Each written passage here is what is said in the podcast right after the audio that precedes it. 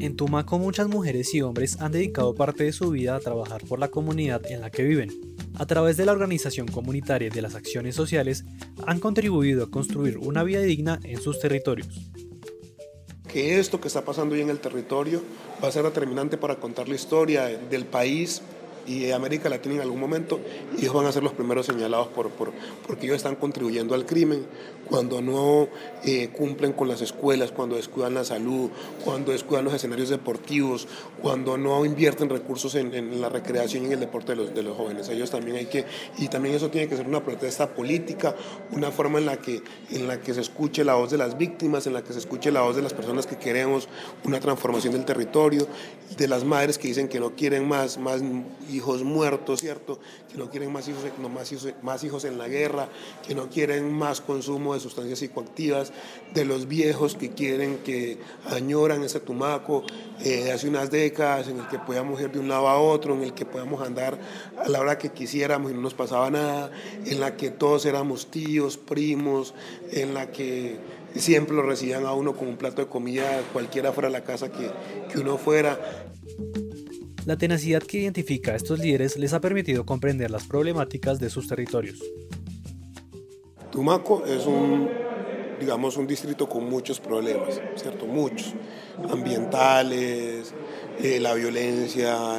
microtráfico, consumo de estupefacientes, embarazo, pues son, que aquí están, digamos, todos los problemas en un pedacito de, de tierra, en la parte pues urbana, ¿no? Porque la extensión de Tumaco ya pues es más, mucho más amplia, son más de 3.000 kilómetros cuadrados. Bueno, entonces mira tú que se criminaliza el deporte hoy en el territorio. ¿Por qué? Porque pues claro, los jóvenes no cuentan con espacios para eh, hacer deporte, que es una actividad pues donde se, ejercitan, donde pues, eh, bueno, interactúan, son espacios de paz y al no tener ellos, eh, un espacio para hacer deporte, tienen que subir como delincuentes a un colegio, ¿cierto? Eh, saltarse la tapia del colegio para poder usar eh, la cancha del colegio. Pero su trabajo no se queda en la comprensión del problema. Junto con el apoyo de sus comunidades, de algunas organizaciones sociales nacionales o internacionales, han desarrollado propuestas que benefician y mejoran esas condiciones de adversidad a las que se ven expuestos. Eh, estamos proponiendo eh, un torneo eh, de fútbol en el que se permita hacerlo dentro de las instalaciones de la institución educativa y también plantear la posibilidad con la institución educativa de que pues haya precisamente una apertura a esos espacios deportivos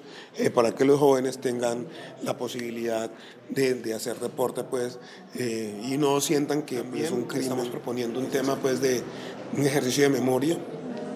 eh, la institución educativa tiene un mural bastante largo, que es una cuadra, eh, donde queremos, ya hicimos un mural con el apoyo del programa de gobernabilidad regional, donde pusimos eh, precisamente un joven del barrio Las Américas que era líder, cultural y pues lo asesinaron y nosotros lo pintamos ahí porque pues obviamente digamos yo tengo la memoria del joven, pero digamos mis, no sé, los, los hijos de mis vecinos han llegado a un territorio del que no conocen, digamos, en alguna medida la historia y queremos pues, que la tengan presente a través precisamente del muralismo, que también es un... O sea, ahí podemos aprovechar para varias cosas. Uno, generar colectivos o fortalecer colectivos de jóvenes que estén en torno al arte y dos, podemos resignificar esos espacios que digamos hoy no cuentan nada, que pues simplemente son paredes eh, y pues empezar a contar la historia del territorio. Estos líderes sociales son parte fundamental del progreso de los territorios, por eso es importante brindarles garantías de seguridad y de vida digna, que les permitan seguir contribuyendo al desarrollo social, cultural, económico y ambiental de las comunidades del Pacífico nariñense.